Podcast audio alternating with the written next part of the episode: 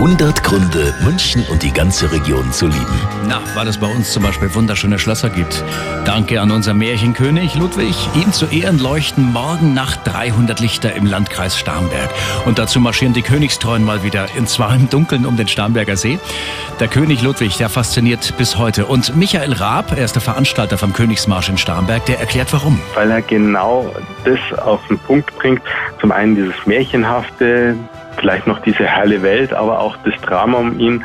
Man weiß nicht, wie er gestorben ist. Also es gibt viele Diskussionspunkte und da kann man trefflich drüber diskutieren und auch ein bisschen kranteln und natürlich die bayerische Lebensart kennenlernen und genau deswegen kommen die Leute, weil es nicht pures Wettrennen ist, sondern einfach gemütlich wandern und dabei sein. So, und hier die Eckdaten. Morgen 22 Uhr gibt es auch ein großes Feuerwerk in Starnberg, direkt am Seeufer zu Ehren unseres Kinis. Viel Spaß. 100 Gründe, München und die ganze Region zu lieben. Eine Liebeserklärung an die schönste Stadt und die schönste Region der Welt.